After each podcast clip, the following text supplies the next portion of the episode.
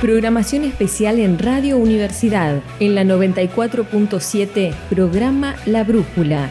Ahora, cuidándonos en cuarentena. Si estás perdido en esta enorme jungla de cemento, acá vas a encontrar tu rumbo. Bienvenidos a La Brújula, el programa de la Facultad de Ciencias Naturales e Instituto Miguel Lillo.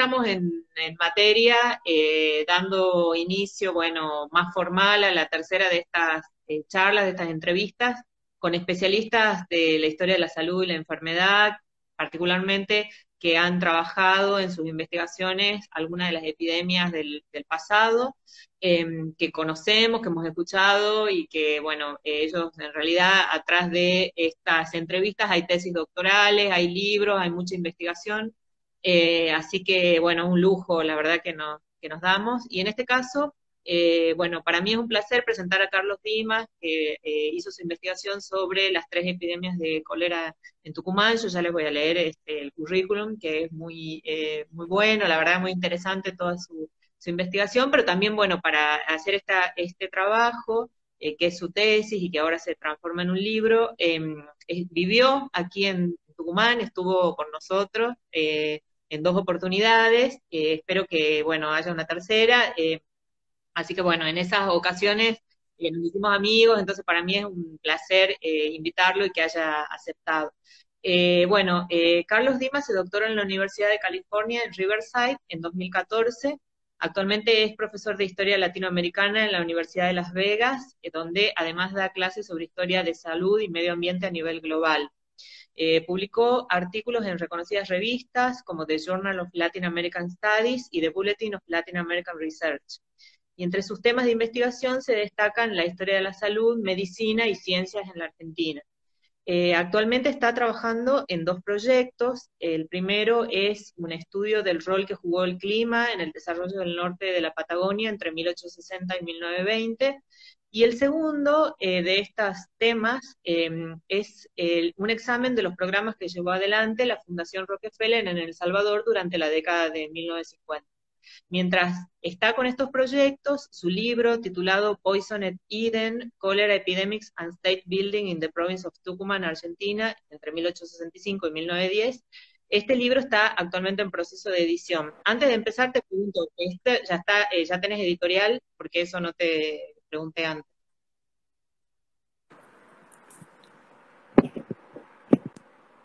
¿Me escuchás? Sí, no, se cortó. No sé si me preguntó algo. ¿Ya, Sí, ¿ya tienes editorial para tu libro? ¿Ya sabes por qué editorial va a salir? Sí. Sí, estoy trabajando con eh, University of Nebraska Press. Ajá. donde, Guy publicó uh, varios libros. Ajá. Claro, sí, sí, sí. Eh, bueno, este, para empezar, yo te quisiera pedir eh, datos sobre la epidemia de cólera de 1867, que llega a la Argentina, en 1868 en Tucumán. Eh, quisiera saber, bueno, eh, cómo llega a la provincia, principalmente los modos de contagio y eh, la cantidad de muertos en Tucumán que dejó esta epidemia y cuál fue el foco, el principal foco, digamos, de, la, epidemia. Eh, bueno, la, la, epidemia llegó al medio de, la, de los soldados que estuvieron peleando en la, la, guerra del Paraguay. Y en la guerra del Paraguay, la, la epidemia llega hacia medios de 1866 y continúa hasta 1867.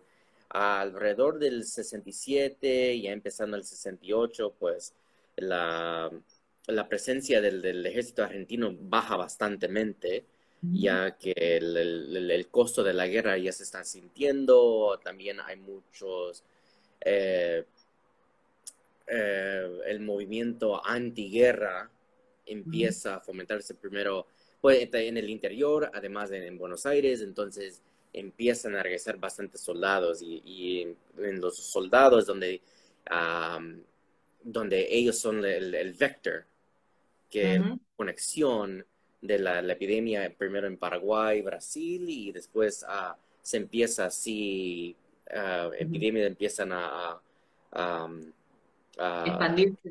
Expandir, expandir, expandir en toda la zona del oeste, Catamarca, eh, Córdoba, la zona central, eh, Catamarca, Córdoba, Mendoza, eh, Tucumán, Santiago del Estero y, llega hasta Salta. lo, que se me hizo interesante de la epidemia esta comparada al, segundo, el del 86, que es la, el que, más se ha, se ha estudiado, es que ¿Cuánta gente fueron infectada? ¿Cuántos murieron? No se sabe. Eso nunca, ah, eso nunca, fue parte del, de la, la, correspondencia o el plan del gobierno, del, gobierno provincial o del, del estado eh, a, juntar ese, ese tipo de, materias. Más que todo, la, la, epidemia se concentró en, la, zona sur de Tucumán, ya casi frontera con Santiago del Estero y, frontera eh, con, Catamarca.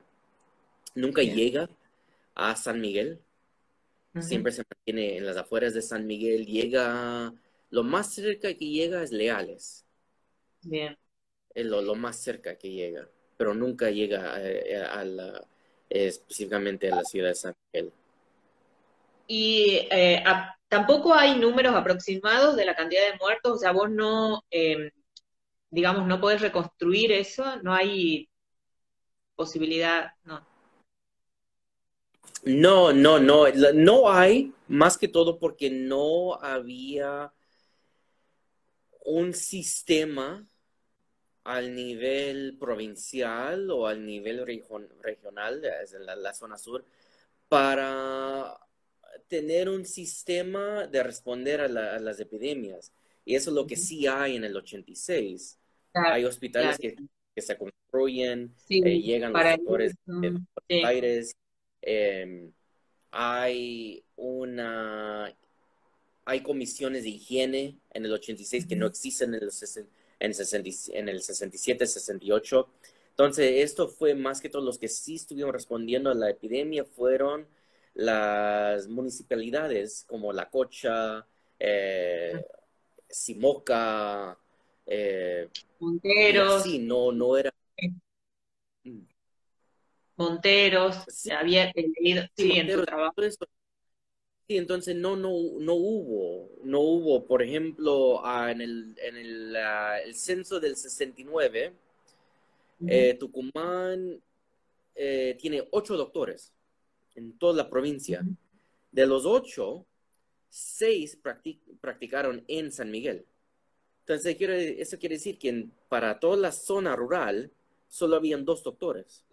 claro, sí. Y pues Tucumán siempre ha tenido la población rural bastante grande, no solo al nivel del, noroeste, pero también a nivel nacional claro, sí, la provincia más densamente poblada y en ese periodo es, eh, además, bueno, vos lo dejabas en claro en tu, en tu trabajo, que es, eh, bueno, el artículo sobre el que más estamos hablando y sobre el que trata esta entrevista, es el que salió en el Journal of Latin American Studies, y ahí dejas en claro, digamos, que hay como una puja entre esa sociedad rural y ese mundo urbano. Este, Pero bueno, antes de entrar en eso, te pregunto, me interesa, me, me quedó eh, dando vuelta a esto de las pocas, eh, digamos, la poca información que hay, y te pregunto eh, si, ¿por qué crees? Porque ahí realmente se nota la diferencia entre los estudios históricos respecto de la segunda epidemia y la ausencia de, bibliografía que trate esta primera.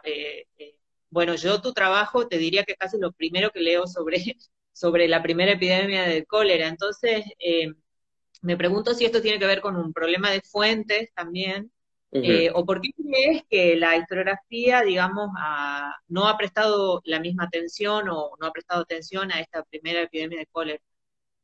Pues, para, tengo, para esa respuesta tengo dos puntos. El primero es que los, vínculos entre la, San Miguel y las zonas rurales cambió bastante entre el 67 y el 86.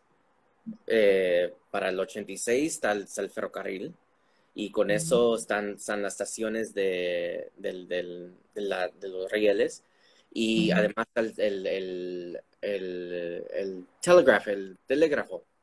Telégrafo, sí. Entonces, la, la, manera de comunicar es bastante más fácil en 86 que en el 67.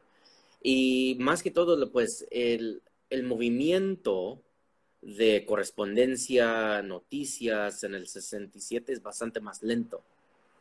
Y para lo, lo, que yo, no solo en, en, este artículo, pero también en el libro, lo que le doy, para mí lo que le da peso a esa idea de, de, espacio es el medio ambiente. La, la zona sur es una zona donde hay bastantes inundaciones, eh, especialmente en las épocas eh, de las lluvias, que también es en, la, en, la, en, el, en el verano, donde en el mismo tiempo que llega la, la epidemia. Y eso se ve, por ejemplo, cuando llega eh, Herman Burmeister um, a, Tucumán, cuando llega Vicente Quesada, cuando llega Pablo Mantegaza, cuando llegan bastantes, y lo, primero que ellos hablan cuando eh, hablan de, la, de, la, la, zona del sur es lo difícil que es y mm, ah, simplemente viajar por esa, por, esa, ah, por esa área.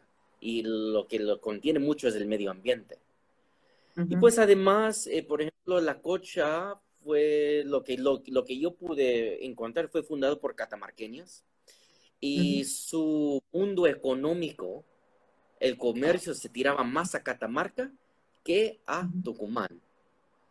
O se tiraba un poco más a Santiago del Estero, pero no era, no se puede considerar eh, la periferia de, San Miguel, más que todo se considerar la periferia de, Catamarca. De Catamarca o de, claro, de Santiago.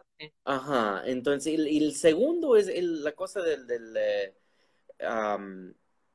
la isografía al nivel nacional. El del 80 tiene más peso porque va vinculado al, al, el movimiento de higiene, va ah, conectado a la, a la formación del Estado, el orden conservador, la cuestión. Claro, consideran que la formación del Estado empieza ahí. Exacto, entonces en el, en el 60 en el 67, más que todo, se, eh, mm, se, dedica mucho más a la, forma, la formación del Estado, sí, pero acerca de los, las sublevaciones, acerca de la guerra, eh, acerca de los caudillos, los taboadas, Juanzá, Varela, vos sabes todo.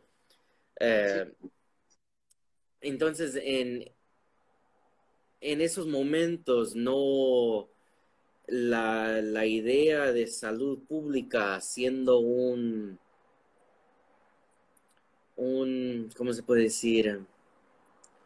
Como un, aspecto del Estado, una esfera del Estado. Un aspecto del Estado simplemente no, ha llegado.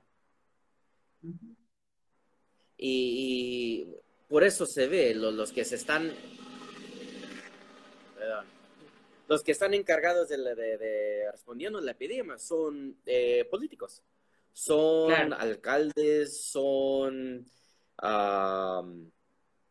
comisiones de city council, son así, son no son no son médicos. además, recién se creó, digamos, la municipalidad, o sea, la, fundación del 66. Exacto. De 1866.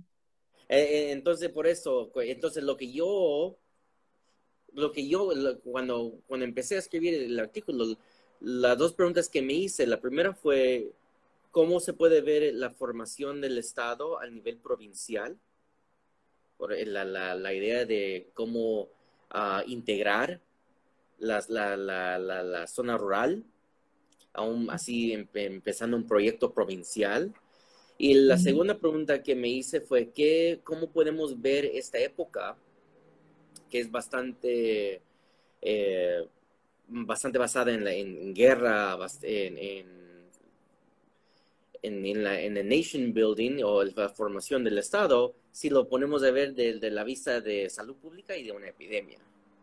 Claro, sí. eso fue ¿Es un estado de formación o no? Digamos, y que... Y que, la, que la, formación del Estado también tiene que empezar no solo a nivel nacional, pero también tiene que empezar al nivel provincial. Y, la, y las provincias cómo manejan, cómo eh, la interacción entre mundo urbano y mundo rural. Y eso, pues, por ejemplo, algo que los trabajos de María Celia Bravo han, ayudado, me, ayudaron mucho en, pensando en eso, Beatriz Bragoni, Eduardo Miguel, por ejemplo, de eso de un más como lo, que decimos un bottom-up approach.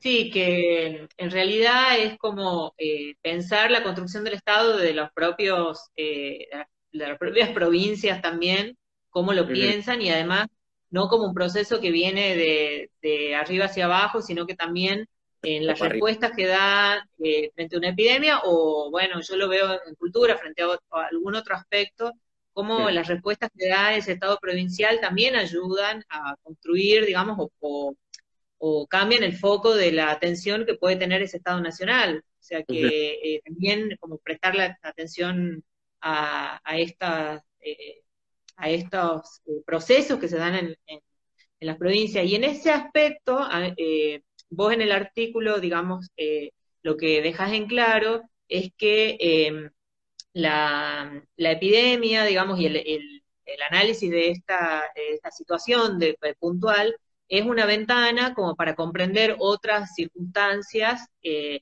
y ahí eh, me parece, bueno, si nos puedes contar qué otra, más o menos ya nos has contado algo, pero yo creo que una de las más importantes sería la cuestión del Estado, pero bueno, ¿qué otra, es una ventana, qué otras cuestiones, digamos, el estudio de, la, de esta epidemia de cólera?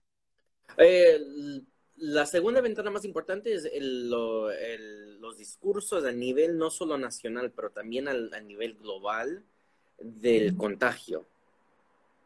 Eh, el contagio del, cólera, que en, el, en, el, en los 60 todavía se estaban, el debate era, entre el contagion o el contagio a, a medio de, de, gente, una persona... el contagio de las personas eh, próximas, digamos, de persona a persona. O, o el anti, anti, con, anti eh, anticontagianismo. Sí, sí. Que eso más que todo se, se ve cerca del... Se, más, lo más eh, probable que la gente haya oído es acerca de las miasmas. Cuando se habla de miasmas, cuando se habla del, del rol del medio ambiente en produciendo la salud, y eso era una idea muy, muy enterrada en, en, en, la gente del, del siglo XIX. Eso de, de, conectar la salud de, de, la persona con el medio ambiente en que vivían era un proceso natural. Entonces, por, eh, todavía lo usamos, en, todavía se ve, esta, estas, por ejemplo, cuando la gente dice que esta es buena, esta es buena tierra o esta, este paisaje es, es, es saludable, todavía están usando esos, esa, ese, esa lengua de conectar el medio ambiente con la salud. Entonces, en, Tucumán también están pasando esas, esos discursos. Y, eso para mí era algo muy, muy importante en tratar de conectar Tucumán no solo a nivel nacional, pero también conectar Tucumán al nivel global y usarlo como... y, y para demostrar que esos procesos están pasando eh, en el interior argentino. En el mundo, claro, ah. en el contexto, digamos. Ajá, y lo que es importante del contagio es uh, donde un gobierno, una municipalidad, un, político, una, eh, donde caía en ese contagio también, en ese debate, también informaba cómo gobernaban. Entonces eso se ve, por ejemplo... ¿Cómo se ve eso en Tucumán? Que es bien interesante el debate entre el contagio persona a persona y la cuestión del medio ambiente. ¿Cómo lo bajas al caso de Tucumán? Eso me pareció muy interesante de tu artículo. Bueno, eso se ve en la, Municipalidad de San Miguel y el gobernador Octavio Luna, que no se sabe mucho de que, a mí me costó dar hasta, hasta, datos básicos sobre él. Luna, que era ah, creía y se ve eh, alrededor de comunicaciones que tuvo con los, los tabuadas de Santiago del Estero, eh, que el cólera era contagio por persona, que la gente traía el, la bacteria, o no, todavía no usaban la, palabra bacteria. La palabra bacteria. Entonces, la mejor manera de, parar la epidemia era de cerrar completamente el, eh, la provincia y poner eh, guardias eh, en las carreteras que entraban del sur y del este, Son los de Santiago y los de Catamarca. Mientras la municipalidad pensaban que, el la cólera venía por las miasmas. Y en el siglo XIX, cuando se hablaba de miasmas, también se hablaba de, de que las miasmas florecían en ciertos, en ciertos, eh, en ciertos medio ambientes y cualquier, por ejemplo, humedad, calor. Eh, eh, claro, era el terreno ideal, digamos, Tucumán, el sur, claro. Entonces, eh, eh, hicieron la conexión entre pues esa idea de un lado y del otro lado la, el cólera en la zona sur. Entonces, el argumento la, era La tormenta perfecta. Exacto. Entonces, eh, pero en eso, en la fruta, no solo en Tucumán, pero globalmente, la fruta tenía una conexión muy fuerte al cólera. La idea era que en, dos, primero que le daba la posibilidad que si comiendo fruta le podía dar una diarrea. La segunda idea que la cáscara, así de, frutas con cáscara como el, melón, la naranja, el limón, la sandía, todo eso frutas que, que se producían bastantemente en la zona sur, esos con el tiempo, esas materias orgánicas que, le decían, eh, producieran miasmas que con los vientos dominantes del sur llegarían desde, desde la zona muy al, lejana y llegarían hasta San Miguel. Entonces la idea era de destruir los, las, los frutales. Los árboles frutos, sí. Las, fincas, las fincas de, de. Desde tu casa, escucha la brújula. Cuídate y nos cuidemos todos con la 94.7. Desde tu casa, escucha la brújula. Y eso, esa idea era para ellos ese era una, propuesta preventiva para, para, contra el cólera. Ah, pero también cuando hablaban de eso, también hablaban de eh, frutas o, agricultura que era más saludable. Y en esa... claro, y ahí es donde está la cuestión ambiental que vos decís. o sea... la, caña de, la caña de azúcar era más saludable. Era un cultivo más saludable que la, eh, la fruta, digamos. ah, porque no producían. Claro. Y que, eh, digamos, esta puja o esta controversia entre la ciudad, entre el gobierno, digamos, la municipalidad, el gobierno de la ciudad y los médicos, que, vos me decís eran, eran mayoría, digamos, de los ocho o seis estaban en la ciudad y me imagino que eh, le daban argumentos al gobierno, eh, esta corrupción de médicos le daba argumentos al gobierno de la ciudad. ¿Cómo se, digamos, eh, en qué medida esta municipalidad está facilitando, digamos, la expansión del cultivo de la caña de azúcar en detrimento de los árboles frutales, o sea, digamos, de, las fincas de frutos. O sea, realmente, digamos, este, hay, una, hay un vínculo entre la, la municipalidad y la élite azucarera de ese momento, digamos, que está expandiendo el cultivo. Sí, la municipalidad y la élite azucarera ya están conectadas. Y pues empezando en San Miguel se ve por en el tiempo que la, la, la, zona dedicada a la caña empuje, eh, expande a, la zona sur. La, lo que sí te debo decir, y algo que en el, en el artículo menciona, es que el, el, plan nunca se llevó a cabo. Nunca se llevó a cabo el gobernador eh, o estuvo opuesto a cualquier plan de, de destruir las fincas del sur. Y eso más que todo porque eh, Luna no era parte de esa élite, eh, esa élite urbana, esa élite azucarera. Su empuje político empezó de esta zona, de esta zona sur. Y en la zona sur es donde él tenía la mayoría de, su apoyo. y era eran, la misma, eran los, los, mismos que ah, habían peleado con él, para él, en todas en las, varias eh, guerras civiles, eh, contra los, los, caudillos, federalistas y todo eso. Entonces nunca se lleva a cabo. Pero más que todo lo que yo fui viendo que era esa asociación entre la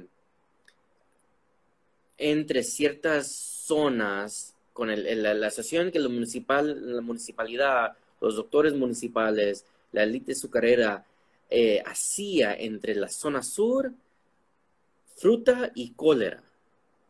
Y además hablan, hablaban mucho de esta necesidad de sanar la, la sanar la, la, la provincia, sanar el medio ambiente.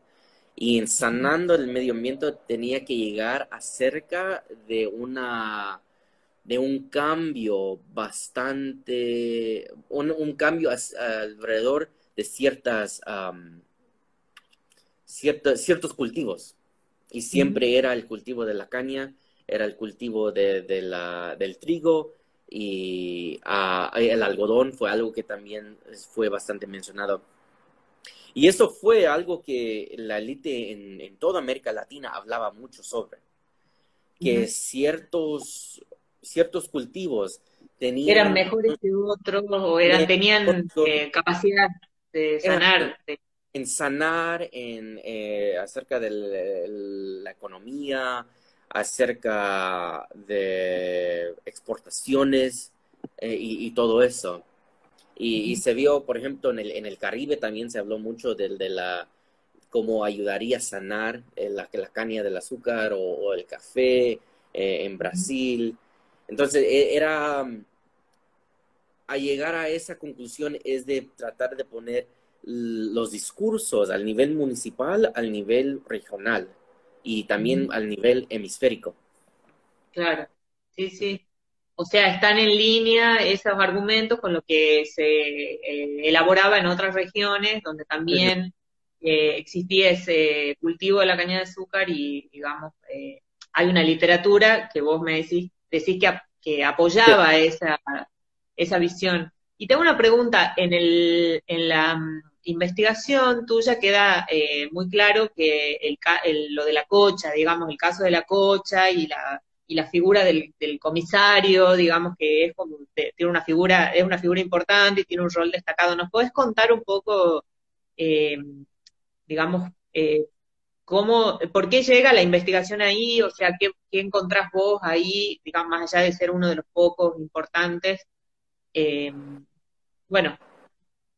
Sí, pues lo que vi en la zona sur fue bastante la resistencia de de, Luna para imponer un plan contra el cólera.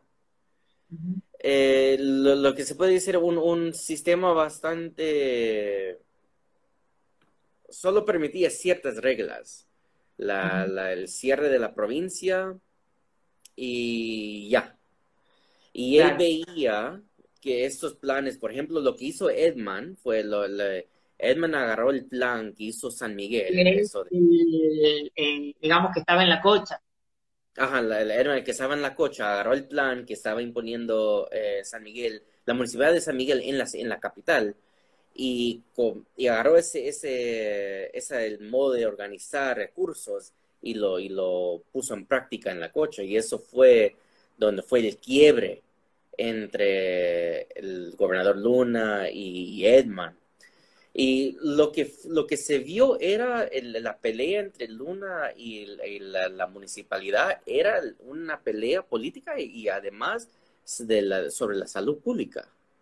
La municipalidad informándose y imponiendo un plan um, anticólera, un plan higiénico, la idea de ellos era de usar este modelo a nivel provincial mientras que Luna estuvo opuesto a eso y lo que se ve de, lo, de los de las en, la correspondencia lo veía más que todo como un una una resistencia contra su su posición como, como gobernador.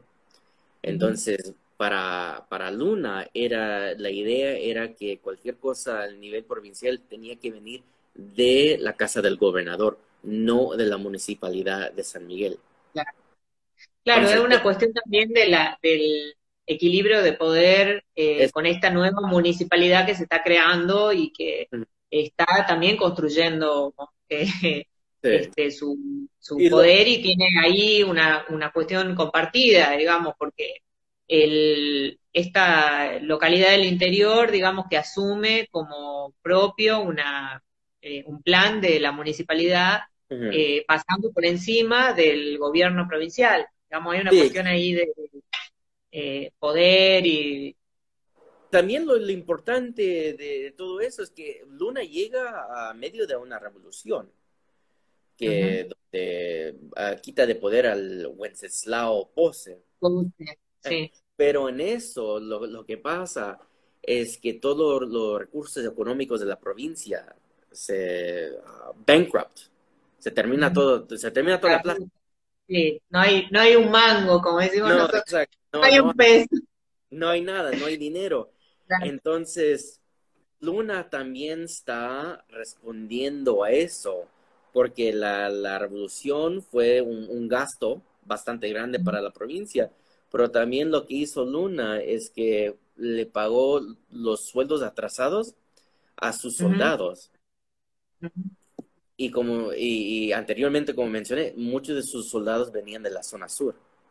Entonces, en tratando de, parar esa extensión de poder de la municipalidad, también él está protegiendo los, los sus ah, aliados. Su base política. Eh, es política, es, política, porque su apoyo, su red, sí.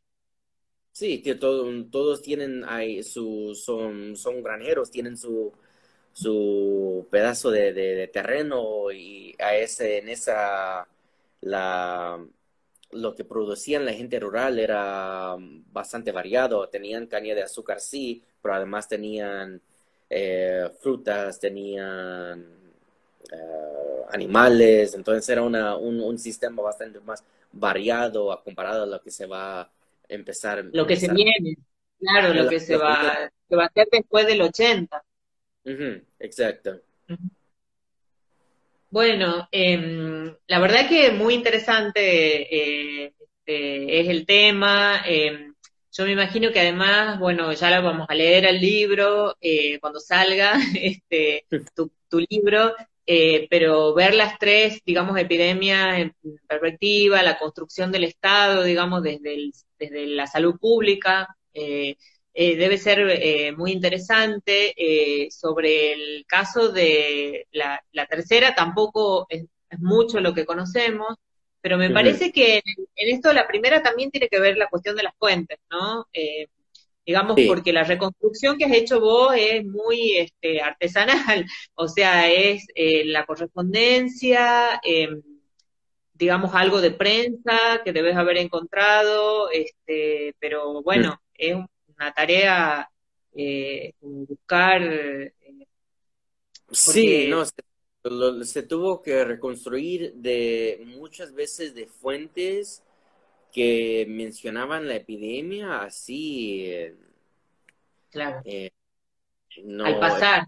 Al pasar, era, hablaban de una cosa y al final ponían, oh, además, la epidemia está acá, el comisario de, de Chicligasta no está parando, eh, no está enforzando la, cuarentena, solo te lo quise, te lo quise mencionar, chao. Claro, claro, y, y, ahí terminaba, digamos, como... Sí, así terminaba. Eh, sí. Hay, acá nos están preguntando, eh, a propósito de esto que estás contando, ¿qué fuentes has utilizado? Me imagino que la sección administrativa del archivo. Sí, no, no fue, la, fue la sección administrativa, fue bastante también los el eh, episolitario, el episolitario de epistolario, sí, las cartas, epistolario. Ajá, epistolario también se los la, la algunos del, del Ministerio del Interior en, en Buenos Aires y mucho de las de las revistas médicas que estuvieron produciendo en Buenos Aires, que también hablaban de la epidemia en, el interior. no tanto comparado a lo que estaba pasando en Buenos Aires, o, pero todavía lo mencionaban. Entonces era más, eh, era mucha, mucho papeleo mm, de gobierno administrativo. Sí, sí. Y un poco de, y, y también eh, del, de los diarios, que en esa época era el, liberal, si me acuerdo bien, que esos están digitalizados, pero están digitalizados en eh, eh, Daniel Campi me, me, Claro, esos son los que están en el ICE, que son de la biblioteca, de, que estaban en la biblioteca Alberdi. Seguramente son los periódicos del siglo XIX de... Mm. Y pues además de, de, deportes, por ejemplo, la Arsenio Granillo hablaba, hablaba de eso, pero lo de Arsenio Granillo ayudó mucho porque él, mucho hablaba de la de la, la posibilidad, la posibilidad, no puedo decir, lo, que era posible en, en, en, la zona sur de Tucumán. Y hablaba mucho del, del, del, medio ambiente y mucho, hablaba mucho de la naturaleza, y pues eso fue también escrito para atraer gente. Entonces, eh, sí, además también... hablado de las, los viajeros, bueno, el caso de Burmeister cuando viene, eh, también los relatos de viajes y de, personas que, que, circulaban, que sí. Bueno, este, la verdad que yo me quedaría hablando mucho más eh, después podemos seguir, em, pero bueno, para terminar, este, bueno, quiero saber eh, que nos contés un poquito más, aunque sea brevemente, en qué estos dos proyectos en los que estás trabajando, em, este, un poco, digamos, si ya has empezado a trabajar o estás, eh, en la fase de proyectos, esto del Salvador y Después eh, lo de la Patagonia, que me parece súper interesante porque la cuestión eh, ambiental, eh, bueno, sé que en Estados Unidos la historia ambiental es una rama muy importante en este momento, desde hace varios años, pero bueno, que nosotros no conocemos mucho, entonces, bueno, yo por lo menos, este, me gustaría que me contés un poco, un poco más. Bueno, lo del Salvador mm, lo he investigado un poco, pero no, no he escrito nada todavía. Lo que sí, esta semana eh, acabo de terminar fue el, primer draft del, del eh, un artículo que va a ser sobre la, la, formación de las ciencias meteorológicas en, en Argentina. Ajá. Y eso viene de más que todo de la, los, de la historia de la ciencia y también la, filosofía de la ciencia. Entonces, viendo qué representaba el, no el medio ambiente así al nivel del, así el nivel donde estamos, pero al nivel atmosférico. Y cómo eso permitió el Estado, no solo el Estado, pero también gente viviendo en, el interior, gente viviendo bastante aislada, les permitió eh,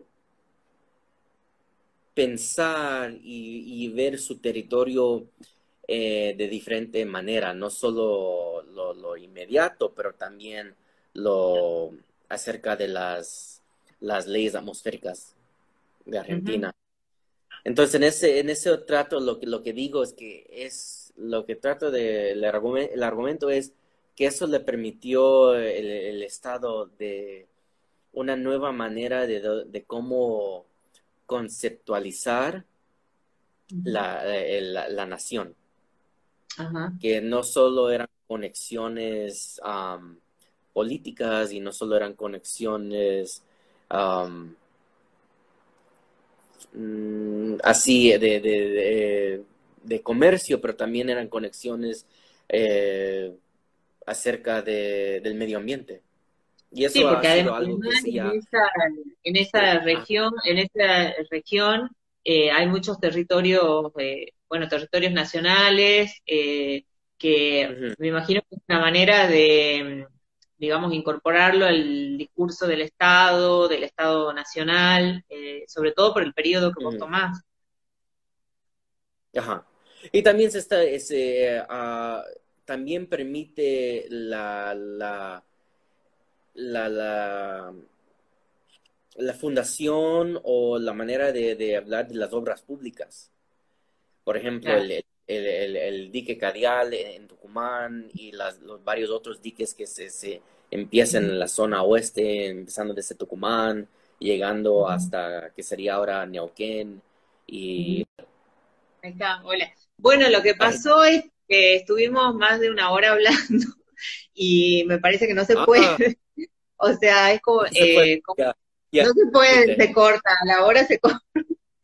No, la idea era que sea 30 minutos, 40 minutos, pero bueno, eh, este, sí, a, mí me encanta hablar con vos, así que, este, bueno, em, me parece súper interesante, además esto que decías, porque algunos de, los lugares que están nombrando tienen fundaciones eh, siglo XIX, eh, o sea que también es una manera de, de incorporar estos territorios desde lo, lo ambiental, desde lo medioambiental. Eh, este, así que bueno, em, ese es un tema que nos va a interesar mucho cuando tengas más, eh, bueno, que ya no sea un borrador, un draft, sino que, eh, bueno, un artículo.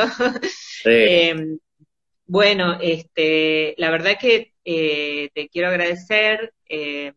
realmente, bueno, para mí es un placer hablar con, vos, este, escucharte, eh, este, saber, digamos, pues, que, nos, que nos cuentes tu investigación, que es sobre eh, un aspecto de la historia de Tucumán que poco sabemos, o por lo menos son esos rompecabezas que faltan armar. Eh, mm. Entonces, bueno, creo que sería también muy importante que, bueno, dentro de las posibilidades, porque no es tan fácil, eh, cuando tengas el libro se pueda presentar. Bueno, ahora con las nuevas tecnologías lo podemos hacer así. Sí. el coronavirus nos enseñó que se puede eh, trabajar de otra forma. creo que lo único bueno. Del, comedor a Tucumán. Claro, es tu tercera vez en Tucumán, eh, mi primera vez en Las Vegas. Bueno, no, eh, nos tenés que mostrar un poco de Las Vegas desde tu casa, se ve desde el balcón, se ve algo de esa el estereotipo que tenemos nosotros, que, creemos que es pues eh, pura joda y no sé. Les voy a mostrar un poco. A ver. Ahí se ve la montaña. Oh, no se ve bien. No, sí, un poco se ve. Sí. un poco se ve. un poco se ve, sí. Ahorita estamos viendo al norte y al, al oeste es el, la, calle principal, donde están todos los casinos. Y al sur es el, el, Hoover Dam, que está de aquí a una, a una media, una media hora, 40 minutos. Entonces, lástima que no se puede ver mucho. Además, está bien nublado. Acá llovió ahora.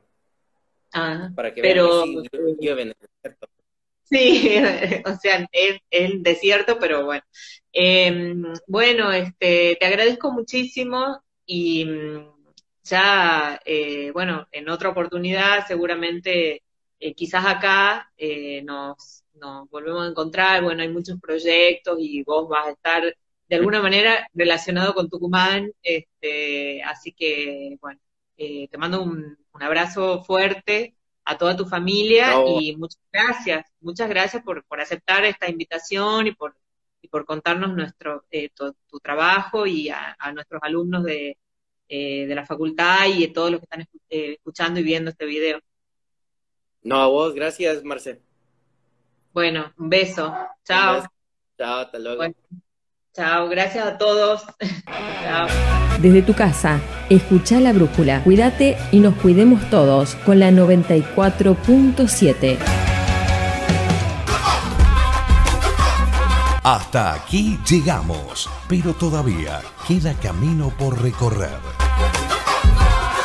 Te esperamos el próximo martes en La Brújula, el programa de la Facultad de Ciencias Naturales e Instituto Miguel Lillo.